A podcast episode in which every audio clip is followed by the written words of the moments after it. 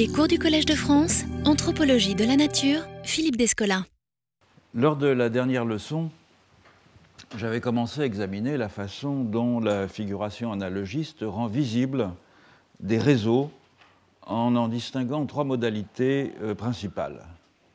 La figuration que j'ai appelée par hypostase, dans laquelle des singularités forment un ensemble car elles sont hypostasiées dans un principe de totalisation personnifiée tout en gardant évidemment des caractères distinctifs.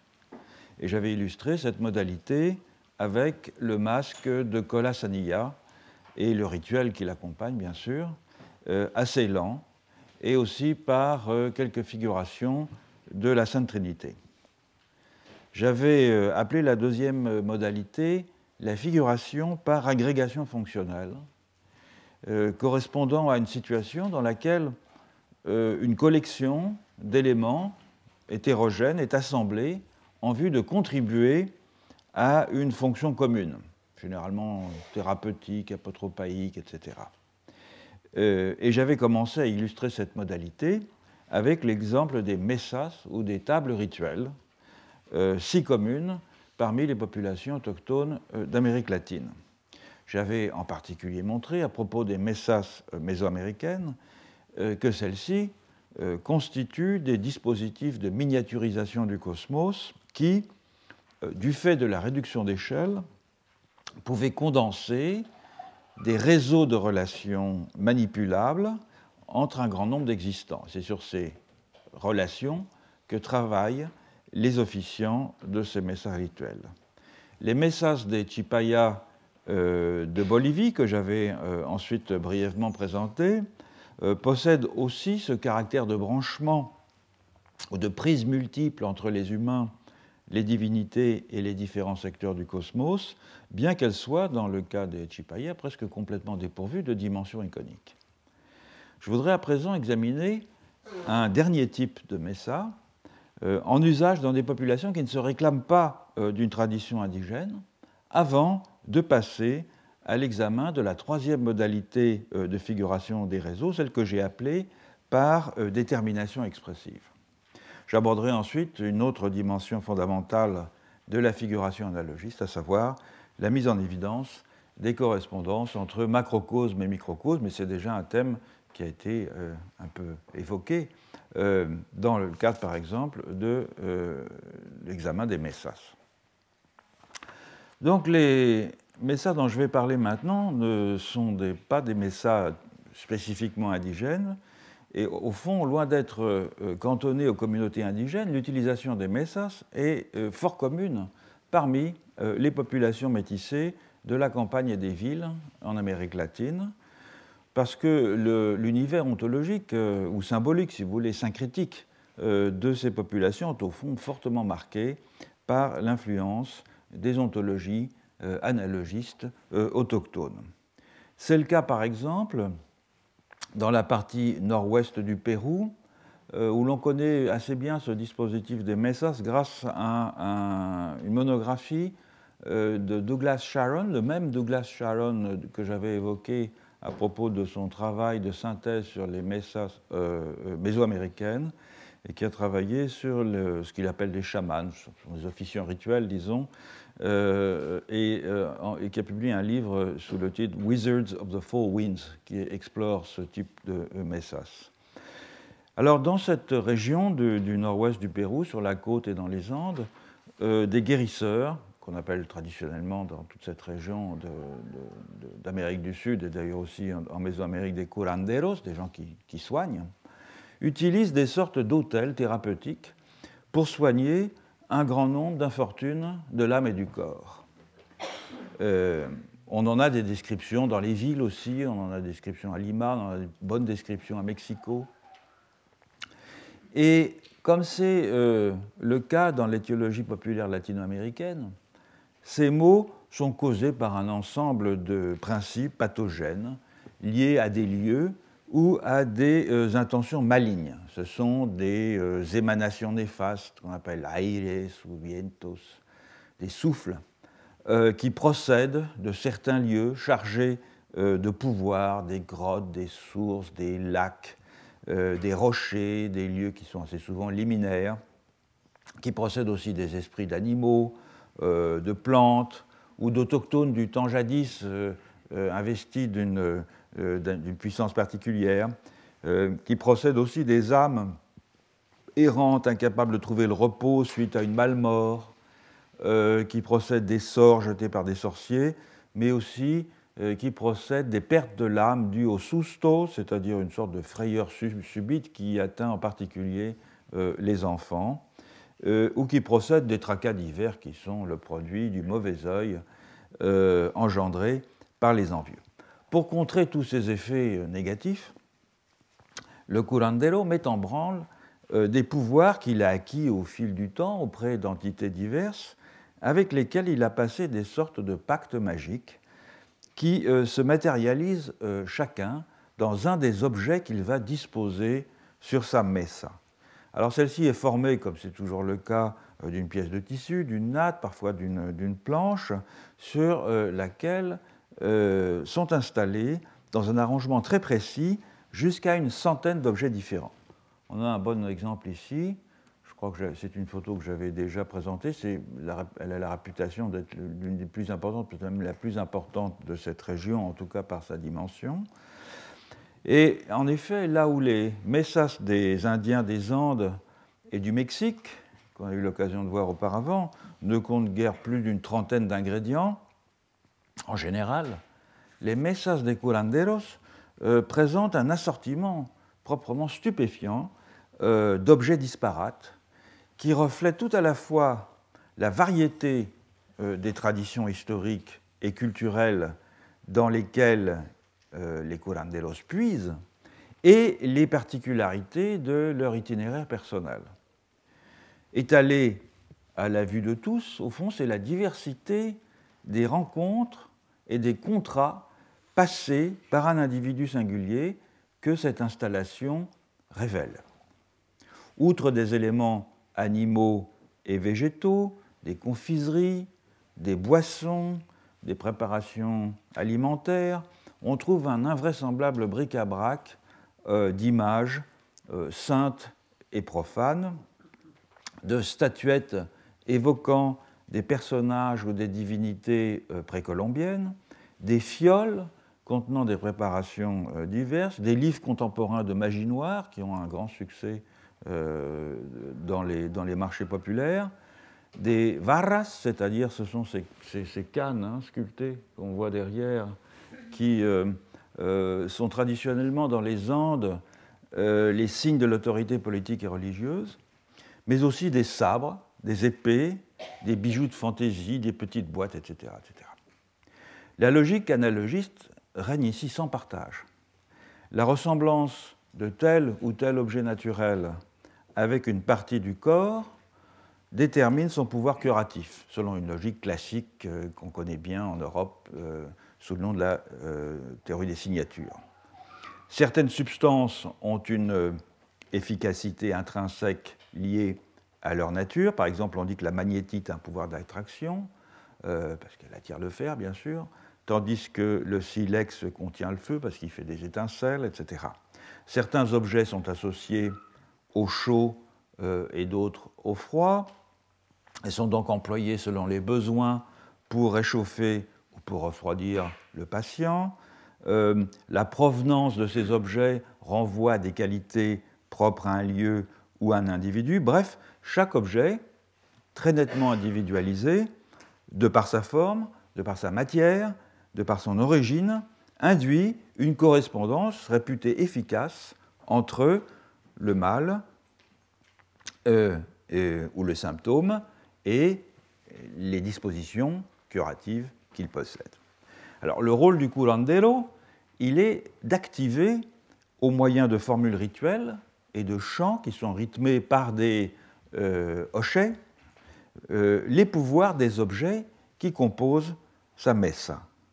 Et la séance de cure consiste pour le curandero qui est le plus souvent sous l'emprise d'un psychotrope, à parcourir sa messa par la pensée, de la gauche à la droite, c'est-à-dire de l'espace pathogène à l'espace curatif, en réveillant par son regard et par des formules rituelles la capacité d'action intentionnelle propre à chacun des objets qui composent cette messa et en s'efforçant euh, de la contrôler pour le bien du patient.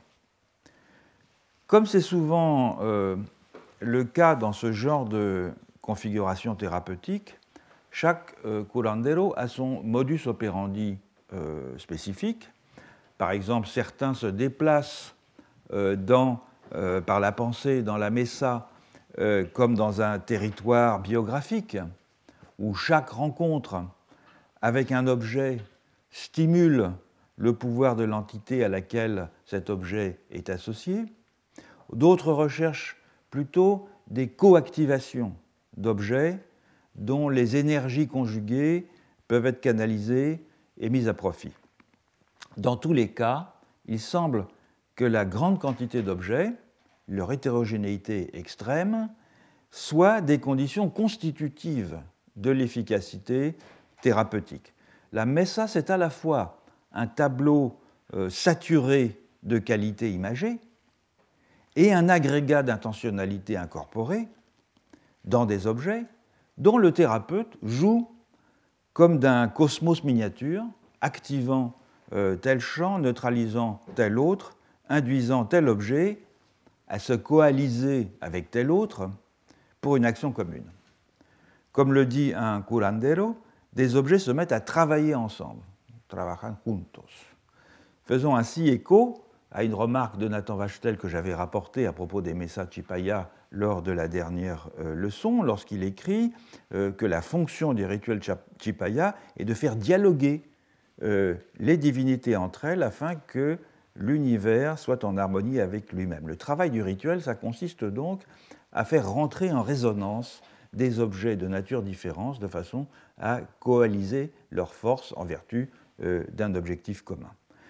Une caractéristique de toutes les messas euh, d'Amérique latine est que chacune de leurs composantes, prises isolément, est sans doute investie d'un symbolisme et euh, d'une agence propre, mais que cette composante n'a de sens et d'efficacité qu'en vertu des branchements avec ses voisines et avec le monde qu'un spécialiste rituel est à même d'opérer.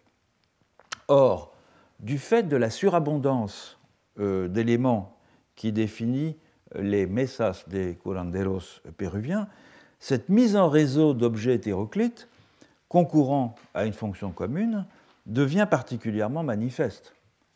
Euh, dans l'image d'une messa, car une messa c'est bien une image, ce qui est donné à voir, c'est un assemblage nettement circonscrit euh, dans un cadre, ici sur une natte, non de chacun euh, et, non euh, chacun pardon, des ingrédients dont il est fait. C'est ça qu'on leur donne à voir, c'est l'ensemble, et non pas telle ou telle pièce juxtaposée à telle ou telle pièce. L'image donc n'a pas d'autre sujet que l'agrégation de singularité qu'elle rend opératoire. Cette façon euh, d'inscrire un réseau d'objets disparates dans un espace bien délimité, où ils sont perçus comme des parties d'un ensemble fonctionnel ou ontologique, n'est évidemment pas propre au Messas. On, le retrouve dans beaucoup de dispositions d'hôtels, et notamment en Asie du Sud-Est. Mais on la trouve aussi dans nombre d'installations magiques euh, où la diversité même des éléments assure une efficacité prophylactique ou thérapeutique provenant finalement de ce que toutes les éventualités sont prévues par le dispositif du fait de la grande diversité des objets euh, euh, présents. Ainsi, par exemple, en va-t-il des amulettes et des talismans, chacun plus particulièrement destiné à prévenir un danger ou à favoriser un dessin, mais qui sont généralement utilisés en addition euh, parce que leur addition, voire leur accumulation, finit par constituer comme une sorte d'enveloppe protectrice polyvalente pour celui qui l'arbore. Il est rare qu'on porte un seul gris-gris, en général, on en porte de, tout un, costume, si je puis dire. Et de ce point de vue-là, les tuniques euh, de chasseurs mandés de Côte d'Ivoire en sont une bonne illustration. J'en avais présenté une dans l'exposition du, du, Quai Branly.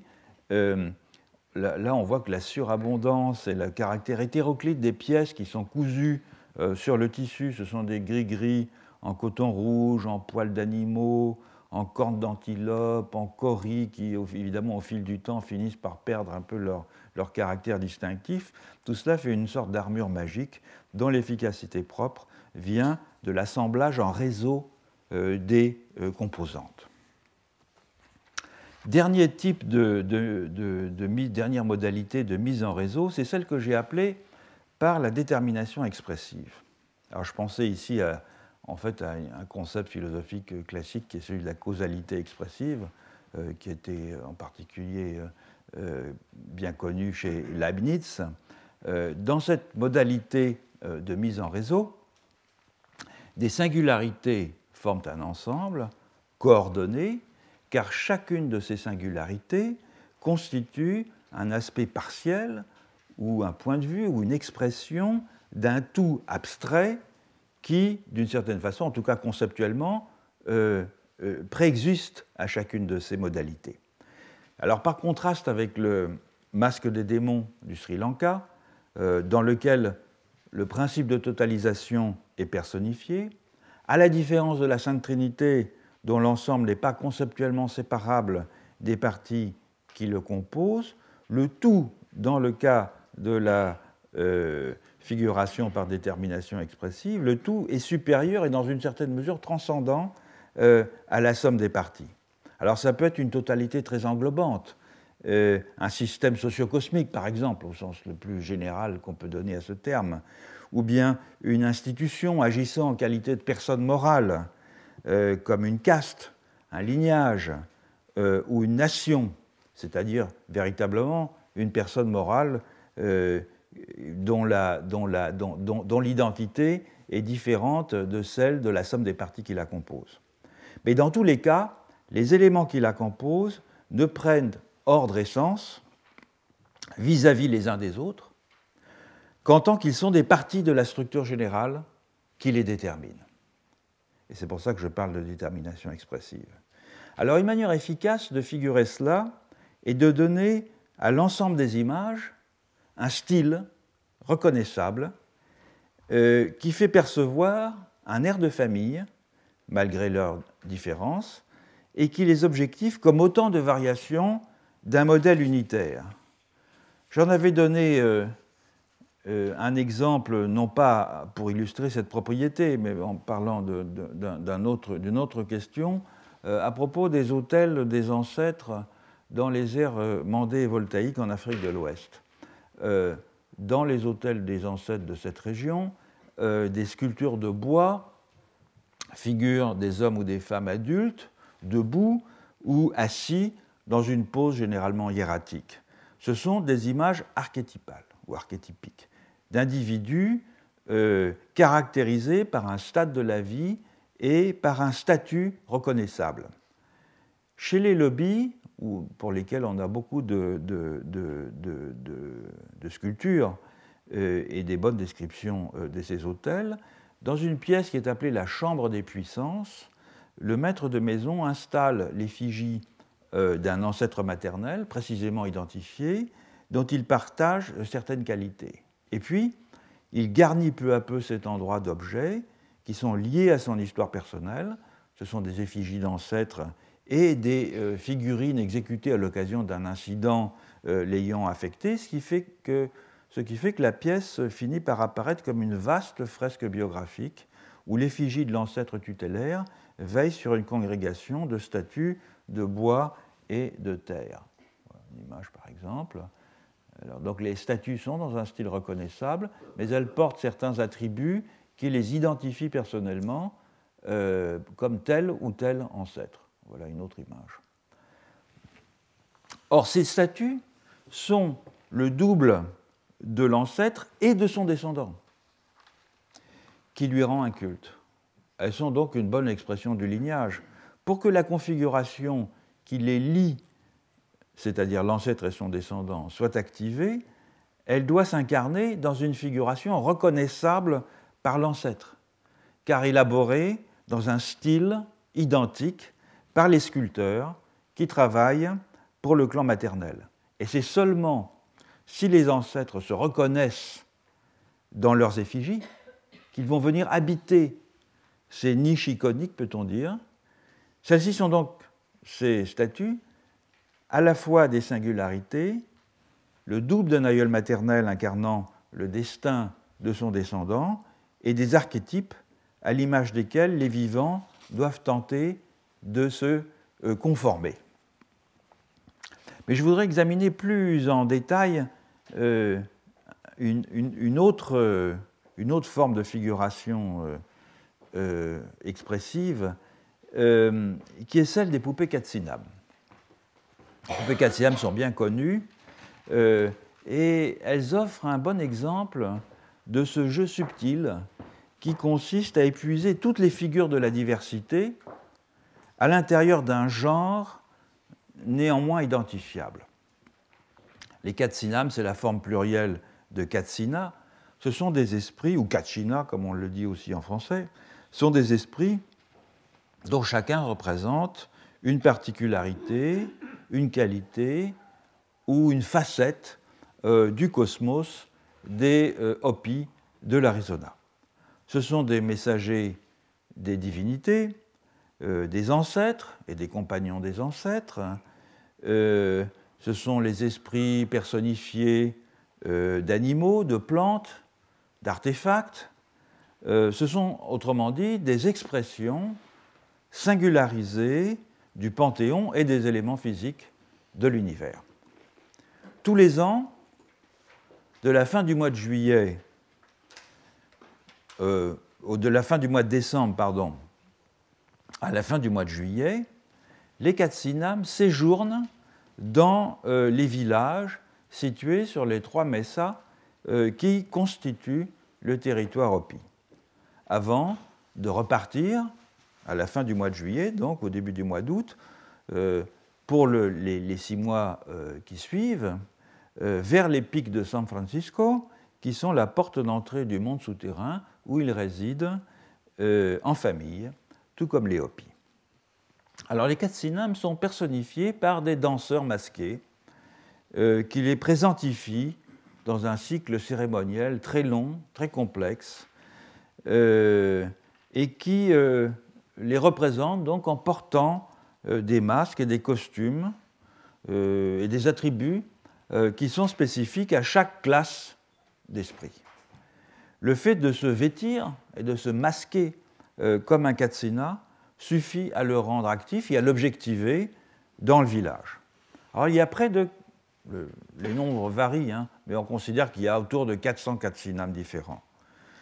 Et comme le cosmos euh, Hopi n'est pas statique, certains katsinam disparaissent, en tout cas ne sont plus personnifiés euh, lorsque les clans auxquels ils sont attachés s'éteignent, tandis que d'autres sont continuellement euh, introduits de l'extérieur, notamment depuis euh, les voisins amérindiens des Hopis, comme les Zuni ou les Navajos. Alors, quelques exemples. Ça, c'est les syllabes tels qu'ils sont figurés par les danseurs.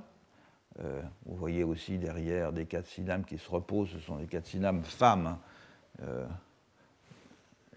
ici, ça c'est un, un, un danseur katsina aussi. Alors le, mode classique, c'est, de, défiler euh, par des longues lignes extrêmement coordonnées d'ailleurs, très impressionnantes.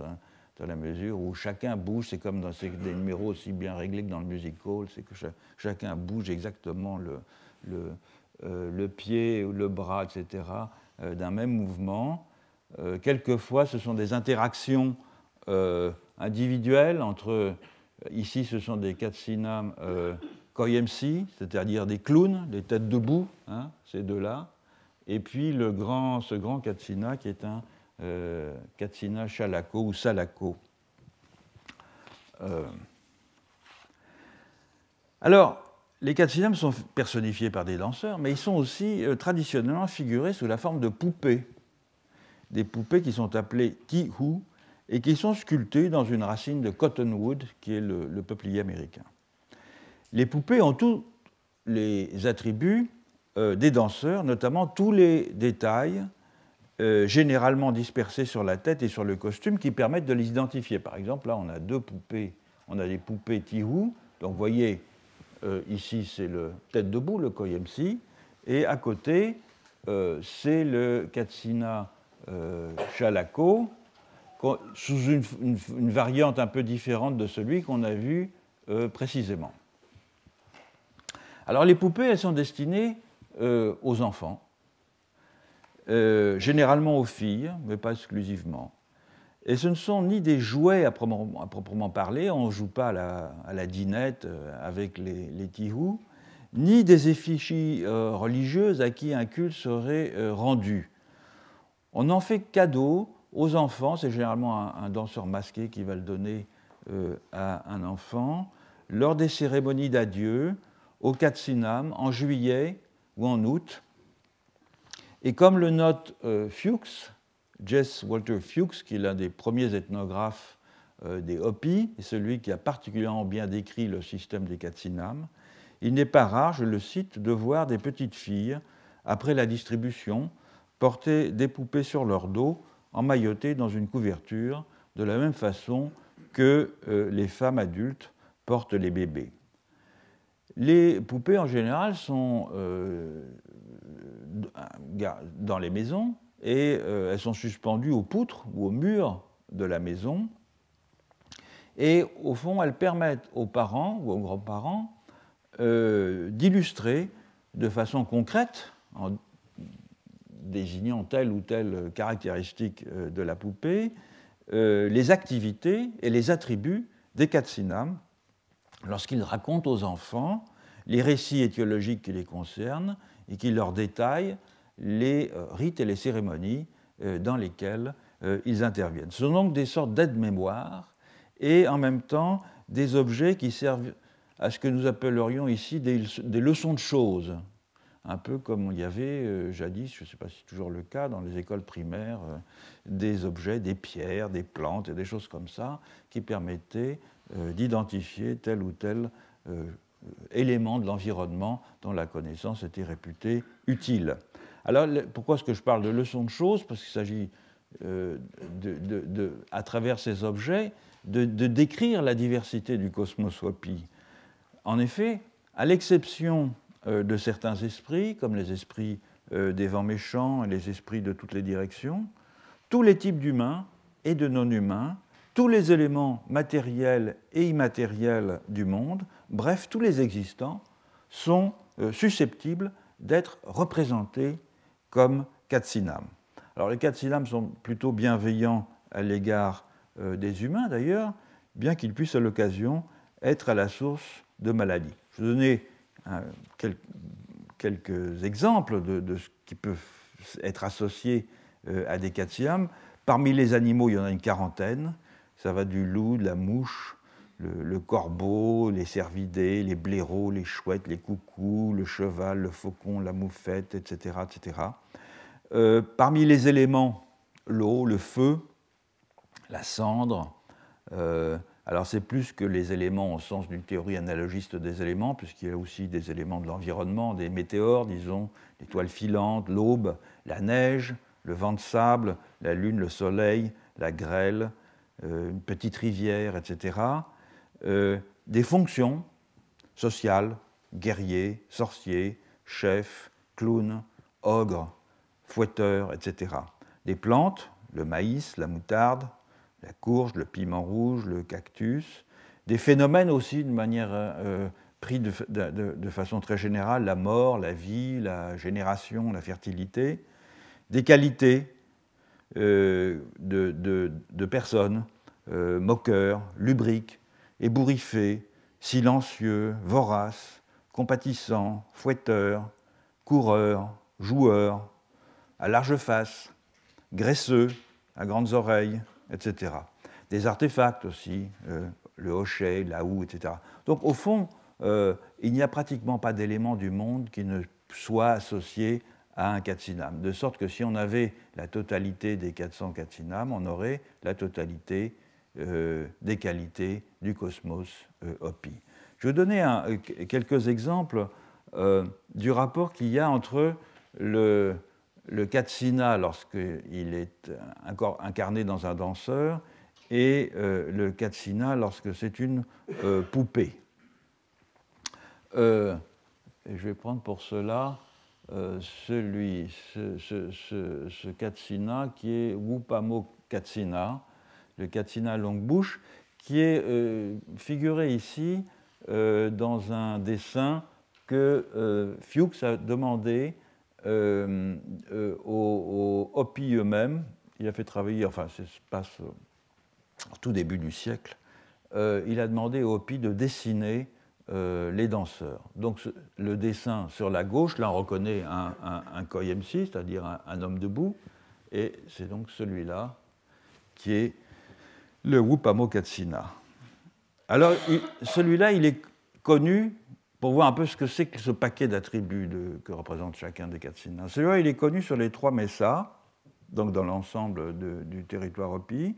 Il est lié au soleil, et plus exactement au Powamu, euh, qui est une cérémonie euh, d'initiation au mystère des Katsinam qui se tient au euh, début février, qui est la première grande cérémonie publique de février après les cérémonies ésotériques du solstice d'hiver. C'est un garde, c'est donc une catégorie générique de Katsinam. il est, c'est un type austère, hein, il, est, sérieux, et il supervise le travail des Katsinam dits fouetteurs qui sont donc une autre catégorie euh, de garde, à la fois dans les kivas, c'est-à-dire dans les lieux de culte souterrains, et lors des processions euh, publiques. Et pour l'embêter, les, euh, les, les, koyemsim, qui sont les katsinam tête debout, hein, là, qui sont toujours compatissants pour les humains et qui sont portés à faire des, des, des, des niches, hein, des, plaisanteries, euh, euh, le capture, l'attrape au lasso, et c'est donc la, scène que l'on voit ici, et lui tire la ceinture, le pagne, euh, la cape, le col de renard, comme pour le déshabiller, afin qu'il se retrouve nu comme les impétrants à l'initiation. Alors, sur un plan plus analytique, sa tête est liée au soleil. Non à la, personne du soleil, qui est personnifiée, parce que d'autres Katsinam peuvent être les fils ou les neveux du soleil, mais aux cérémonies de régénération du soleil après le solstice d'hiver. Et de nombreux euh, euh, Katsinam du type chef arborent en effet cette couronne rayonnante hein, que l'on voit ici. Il y a des sortes de, crantages tout autour qui euh, définissent les rayons du soleil. La partie euh, inférieure de son masque est noire et euh, elle, caractérise ses liens avec la violence, avec la mort et avec la guerre, parce que tous les euh, Katsinam gardent, comme les Hopi défunts, sont peints de noir du cou à la racine du nez. Enfin, la partie centrale oppose le jaune et le vert, et indique l'origine de ce Katsina. Il vit au sud-ouest euh, des Mesas, probablement euh, dans les pics de San Francisco, comme je l'évoquais tout à l'heure, ou à Palazzo c'est-à-dire Sunset Crater. Et le double trait noir qu'on voit ici, avec des, avec des, des points blancs, signifie qu'il aime la pluie et qu'il aime donc intercéder auprès des âmes afin qu'elle s'offre sous forme de pluie.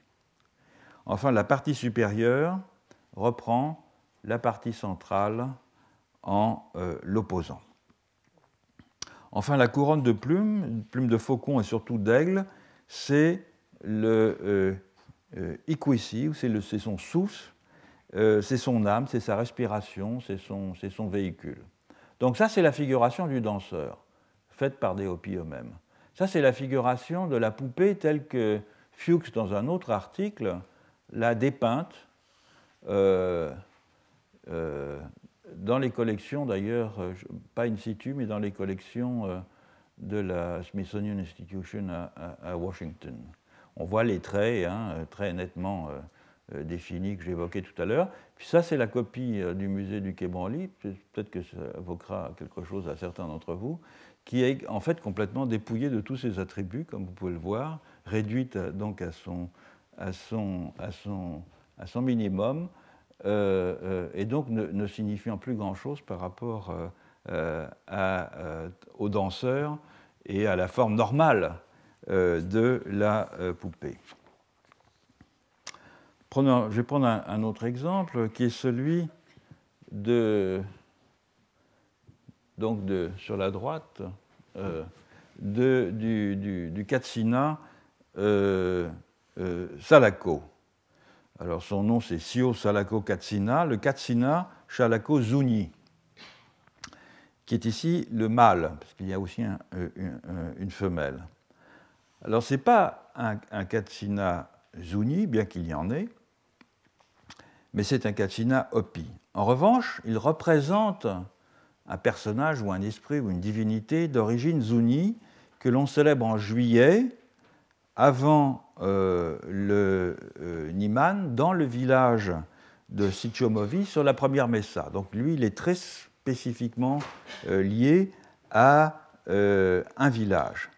Ce village a été fondé par des Hopis, euh, mêlés aux Zuni, et ce sont eux qui ont introduit des Katsinam Zuni.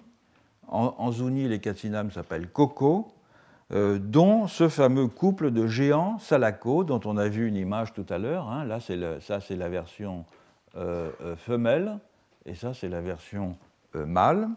Ce sont des géants de 2 à 3 mètres de haut. La robe est un tissage de plumes euh, d'aigle qui utilise, donc ça, c'est nettement figuré sur la poupée ici, hein, qui, euh, qui utilise une technique peu commune, puisque sur le métier, chaque plume est piquée, traversée, puis nouée à la chaîne de coton. Il est sous la garde du clan de l'ours, ce qui se remarque par un dessin de pattes d'ours sur le visage ici. Euh, et c'est un katsina très puissant euh, et très dangereux. Euh, on le fête à Zuni en novembre, un mois avant le solstice. Voilà donc le dernier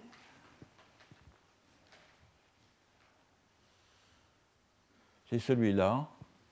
C'est euh, coco peleux. Et c'est un coco peleux euh, féminin. Coco peleux, ça signifie tout simplement euh, mouche de la mort. Et ça désigne pour les Hopis un insecte non identifié qui a le pouvoir de tuer avec son rostre. Et donc le rostre, il est ici indiqué, on ne le voit pas très bien, euh, mais c'est donc euh, cette espèce d'appendice euh, pointu à la, à, la, place du nez. et c'est une figure de la fécondité humaine extrêmement vénérée. Il y a des mâles et des femelles. les coqpelum seraient sortis du cône volcanique de Sunset Crater, près de, de Flagstaff, lors de l'éruption de 1064. Donc leur origine est très euh, spécifiquement euh, euh, datées.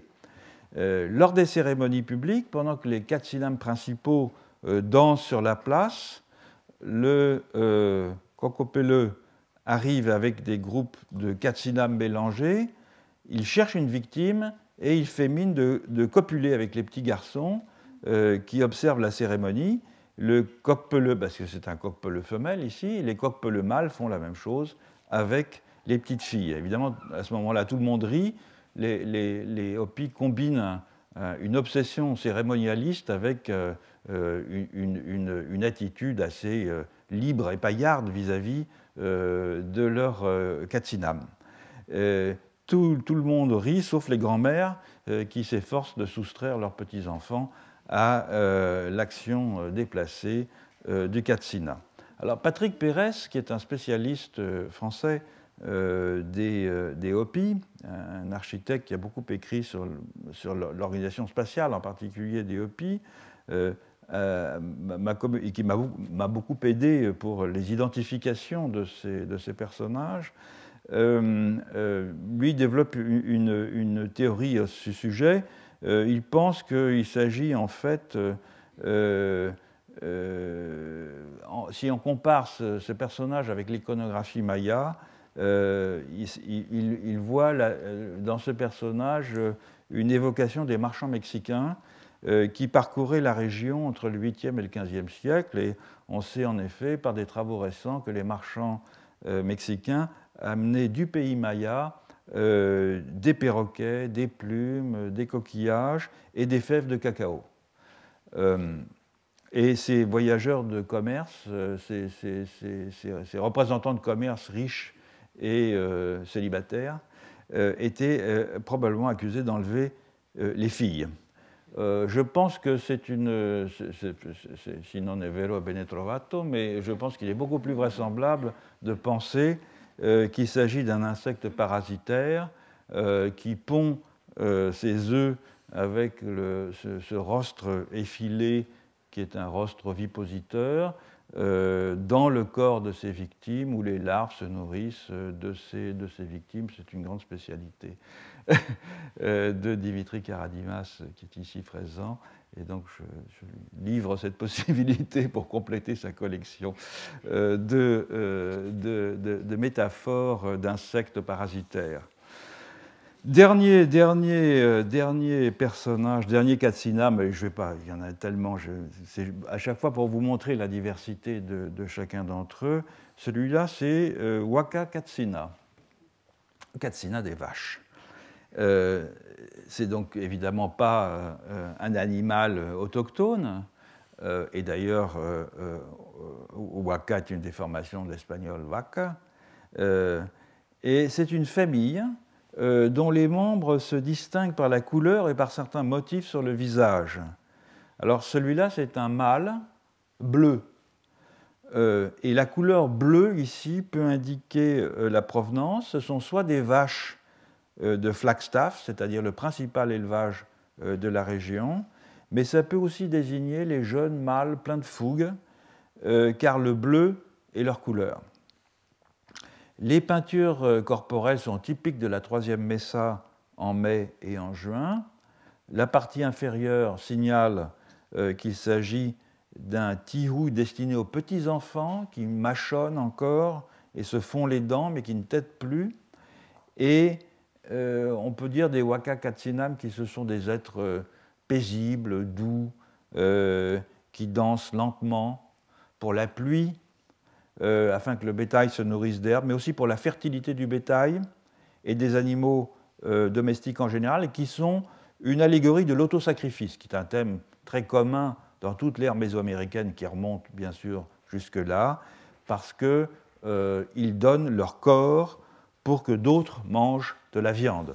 Et un peu à la façon du consentement, si vous voulez, euh, du, bœuf dans le sacrifice euh, grec, euh, là, ils consentent aussi à alimenter les, les, humains.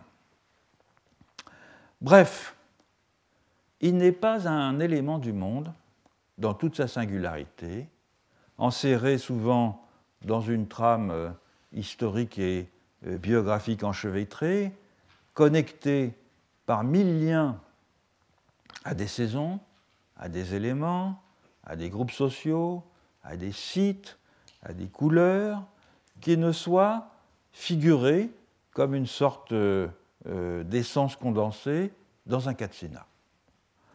On conçoit qu'avec d'autres termes euh, du même type qui sont passés dans, le, dans la langue courante, dans les langues européennes, comme mana, tabou, totem, etc., katsina ou kachina, et défier les tentatives de traduction. C'est pour ça qu'on continue à utiliser le terme euh, autochtone.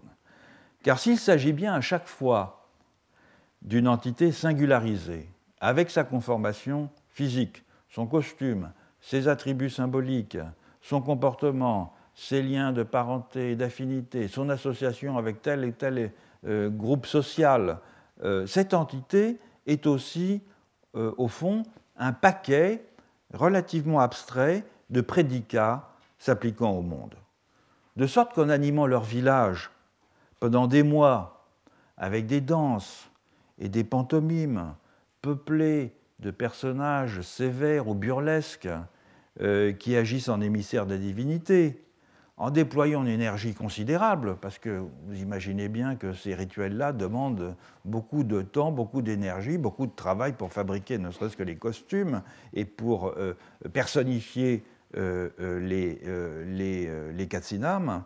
Donc en, déployant une énergie considérable pour ponctuer leur vie quotidienne de ces visites attendues, en fabriquant des masques, des costumes, des poupées, des hochets, pour donner une densité théâtrale euh, à leur présence, les Hopis font plus que décliner les qualités du monde dans des images de diverses sortes. Ce n'est pas uniquement iconique. Ils contribuent à les actualiser dans un gigantesque réseau qui est presque coextensif au cosmos lui-même. Et bien qu'elle n'ait pas de, dimension religieuse en elle-même, les poupées, Tihu, rendent manifeste cette fonction de détermination expressive dont les katsinam sont investis, dans la mesure où, rangées euh, sagement les unes à côté des autres dans les maisons Hopi et à présent dans les vitrines des musées, elles témoignent euh, sans embâche de ce que les katsinam, dans leur immense diversité, possèdent néanmoins un air de famille qui les définit comme des variations d'un tout. Leur taille, leur couleur, leur euh, style d'ornementation, jusqu'à euh, la systématicité de leur bizarrerie, euh, permet même à des néophytes de les identifier comme des membres d'une gigantesque famille. Il suffit d'en avoir vu trois ou quatre pour ensuite savoir immédiatement de quoi il s'agit lorsque vous envoyez une illustration. Donc la, coalescence de leur diversité ne peut qu'évoquer une totalité dont ils sont euh, les indices. Passons maintenant, dans le peu de temps qui nous reste, mais je poursuivrai bien sûr lors de la prochaine euh, leçon, euh, à une, autre modalité, un troisième trait typique de la figuration analogiste, que sont les images de connexion entre le macrocosme et le microcosme. Une caractéristique centrale de la pensée analogiste est en effet de décliner de manière systématique la thématique des correspondances entre l'univers et la personne humaine vue comme un monde en miniature. C'est un moyen commode pour euh, limiter, pour cadrer la prolifération des signes en euh, concentrant leur principe de déchiffrement dans un être qu'on va distinguer entre tous, l'humain, qui se voit investi d'un privilège tout particulier qui est d'être le gabarit et le garant de la validité des interprétations. Quand à peu près tout événement, toute situation peuvent être compris comme un appel ou comme un message, quand du décodage correct. De ces indices dépendent le bonheur ou le malheur, la santé ou la maladie, la gloire ou l'infortune, il est rassurant de se dire qu'il existe dans le corps et dans la nature de l'humain, dans ses organes, dans ses dispositions, un modèle interprétatif permettant de se repérer de façon, disons, mieux assurée dans le foisonnement des correspondances. Il est vrai que dans toutes les cultures, des analogies sont faites entre des parties du corps humain, des parties des plantes et des animaux et des éléments de l'environnement inorganique. Partout, on a imaginé que des cheminements explicatifs étaient possibles entre des cycles climatiques ou astronomiques et des fonctions ou des substances euh, biologiques. En effet, le corps humain présente un répertoire si profus et si immédiatement disponible de particularités anatomiques et physiologiques que l'on voit mal comment on aurait pu ne point en faire usage. comme une source de métaphore pour qualifier autre chose que lui. Mais c'est dans les seules ontologies analogiques ou analogistes que ces correspondances ont été systématisées, systématisées dans des corpus doctrinaux et mises en œuvre dans des procédures à la finalité pour l'essentiel pratique. Lecture du destin, traitement des mots du corps et des mots de l'âme, orientation des édifices et des cités, euh, décisions individuelles et collectives. Tout se relie, tout fait sens dans un tissu si dense de signes se répondant les uns aux autres qu'il est au fond impossible de dire si c'est le monde qui est taillé aux mesures de l'homme ou si c'est l'homme qui est une réverbération du monde. Nulle part ailleurs que dans l'archipel analogiste ne trouve-t-on des chaînes de causalité transitive aussi étendues et imbriquées. Nulle part ailleurs ne trouve-t-on des images, des images, c'est notre propos, qui s'attachent de façon aussi obsessive à dessiner des liaisons entre propriétés du cosmos et propriétés de la vie humaine. Certes, il s'agit moins ici d'un mécanisme visuel à proprement parler, comme dans la figuration des êtres composites ou dans euh, celle des réseaux, que d'un type de contenu. Mais ce type de contenu est si caractéristique qu'il finit par acquérir la force d'un schème canonique. Alors ce schème, il est euh, relativement facile à identifier dans ses formes les plus simples. La plus élémentaire consiste à figurer directement sur un corps humain ou à relier ce corps humain par des lignes euh, aux signes cosmiques qui font écho à telle ou telle de ces parties ou de ces dispositions. Alors ces signes peuvent renvoyer aux planètes, ils peuvent renvoyer à la voûte céleste, aux éléments, des accidents géographiques, à un axis mundi ou au symbole euh, du zodiaque. Ces derniers euh, constituent, par exemple, un motif très commun, euh, connu depuis l'Antiquité égyptienne, constamment repris, et qui voit associer les douze signes du zodiaque à des parties du corps, depuis le bélier pour la tête jusqu'au poisson pour les pieds. Un exemple ici dans lequel l'association est diffuse, puisque on a, le personnage est au centre d'une mandorle, et c'est simplement par juxtaposition, enfin projection dans l'espace que l'association est faite. ça, c'est une mosaïque romaine. Mais euh, on a ici une image que j'ai déjà présentée à plusieurs reprises. Où on a à nouveau le thème de la mandorle, hein, avec, avec le, les signes qui sont déclinés tout autour. Mais là aussi, les signes sont ensuite euh, associés euh, spécifiquement à des parties du corps. Euh, une dernière, enfin, qui est intéressante parce qu'elle est tardive. Euh, enfin, quand je dis tardive, on en trouve encore des contemporaines. Hein, Ce n'est pas, pas grande importance, mais elle est tardive en ce sens que. Mais elle, date donc de la, fin de la première moitié du, XVIIe siècle. Elle est d'Athanasius Kircher, ce n'est pas tout à fait surprenant. Euh, et c'est pour, simplement pour souligner cet effet de, de, persistance hein, des grandes catégories euh, des grands schèmes euh, de la pensée analogiste, bien avant déjà, dans la, euh, alors que la, disons, le, naturalisme a commencé à s'établir. cela, je l'ai déjà souligné, est, intéressante puisqu'elle est dans, le, dans les traits richeurs du, duc de Berry, où on trouve également certaines des, des premières enluminures, pas les premières, en tout cas des enluminures des frères de Limbourg, qui me paraissent témoigner de façon absolument exemplaire euh, des, pivots fondamentaux de la figuration naturaliste, la figuration de l'intériorité distinctive des humains d'un côté et la figuration d'un espace réaliste de l'autre. Et en même temps, on trouve cela qui est une rémanence de l'analogisme.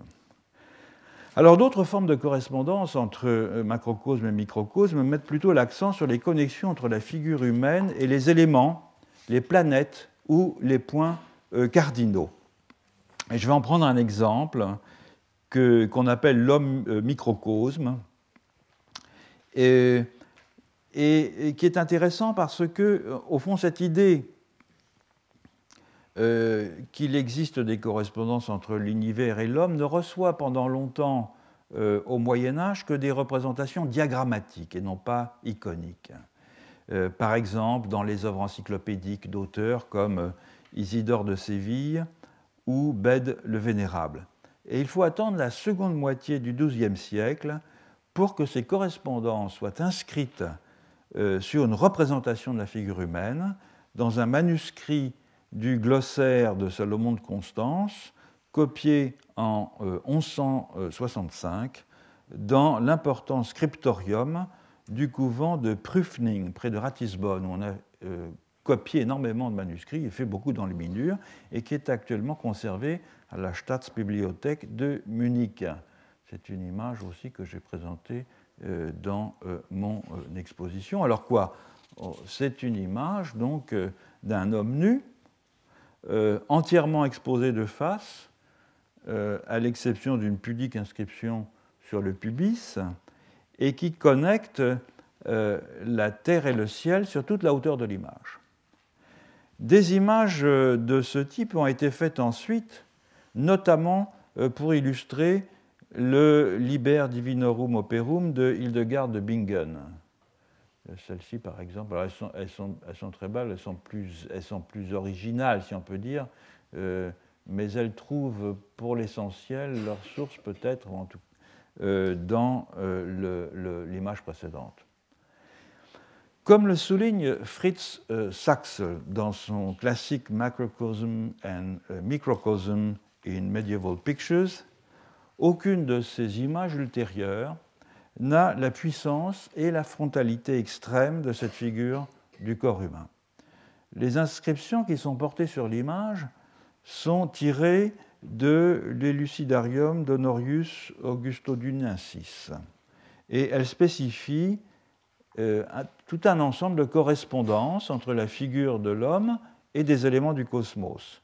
la correspondance entre la rotondité de la tête et euh, de la sphère céleste, correspondance entre les sept ouvertures du visage, la bouche, les narines, les oreilles et les yeux, euh, qui sont toutes donc figurées, et les sept planètes, correspondance entre les quatre éléments et euh, les parties du corps, l'eau est ici, si mes souvenirs sont bons, la terre est ici, euh, le feu est ici et l'air euh, est ici.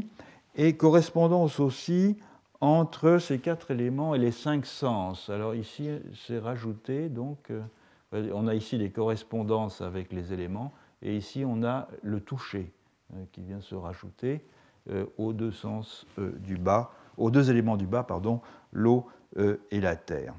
Et ce dense maillage euh, d'écriture enserre la figure humaine dans un réseau de lignes qui sont à la fois sémantiquement euh, chargées et plastiquement efficaces, qui rend d'emblée ostensible la réverbération des échos entre le microcosme et le macrocosme. Les droites, horizontales, verticales, diagonales, les courbes, les cercles, prolongent et amplifient le corps humain et le rendent en quelque sorte homologue à l'ordre plus englobant dont il dépend. Ainsi, le cercle qui entoure la tête n'est pas qu'un bandeau circulaire destiné à recevoir l'énoncé d'une correspondance entre la sphère céleste, avec la sphère céleste, c'est une façon de donner à voir cette correspondance dans son euh, immédiateté. Il faut noter aussi que, comme le souligne Jérôme Bachet euh, dans un commentaire qu'il fait euh, de, de, cette image, les correspondances ne concernent pas la totalité de la personne humaine, mais seulement le corps. Comme l'écrit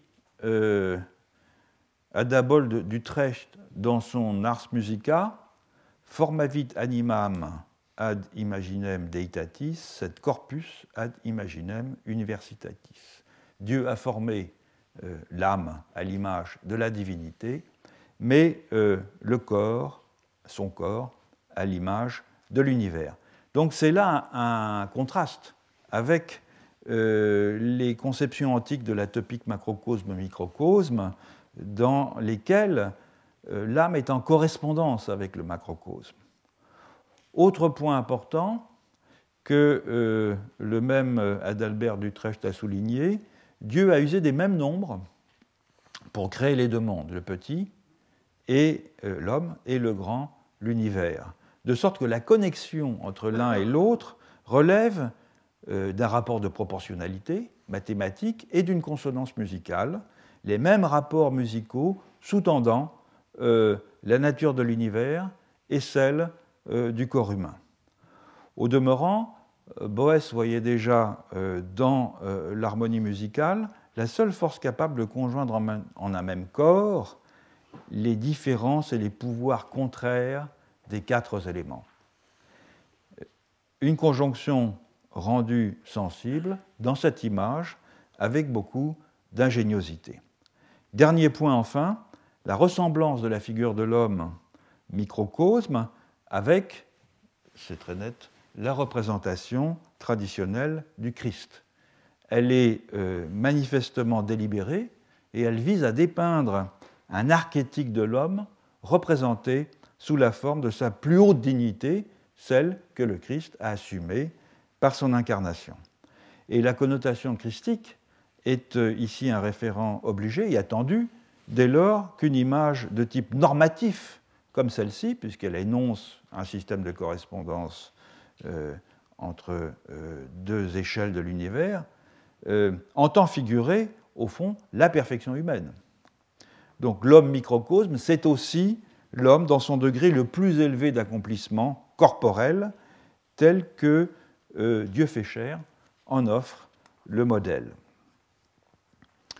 Alors ce schème euh, dans lequel la figure humaine sert de support ou de point de départ à des symboles qui se réfèrent à d'autres dimensions du cosmos est en réalité très commun dans tout l'archipel analogiste, alors qu'il ne s'en trouve guère de traces dans les figurations animiques ou dans les figurations totémiques. Il est très caractéristique, par exemple, de certaines images du bouddhisme tantrique en Inde et au Tibet qui s'attachent à représenter le corps subtil, comme euh, celui-ci par exemple.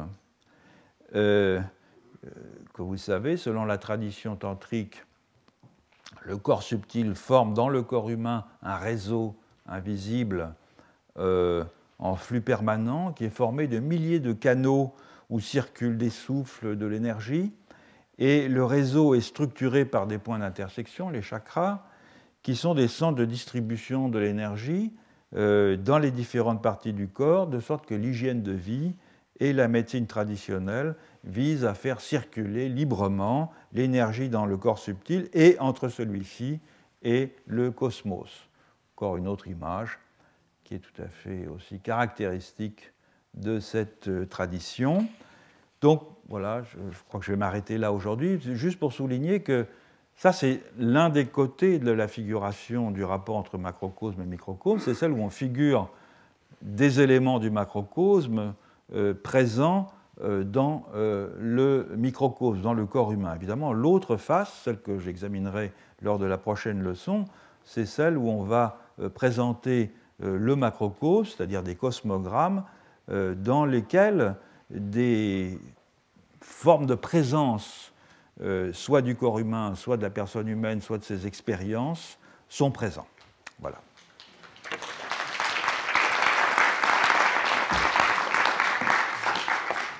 Retrouvez tous les contenus du Collège de France sur www.colège-2-france.fr.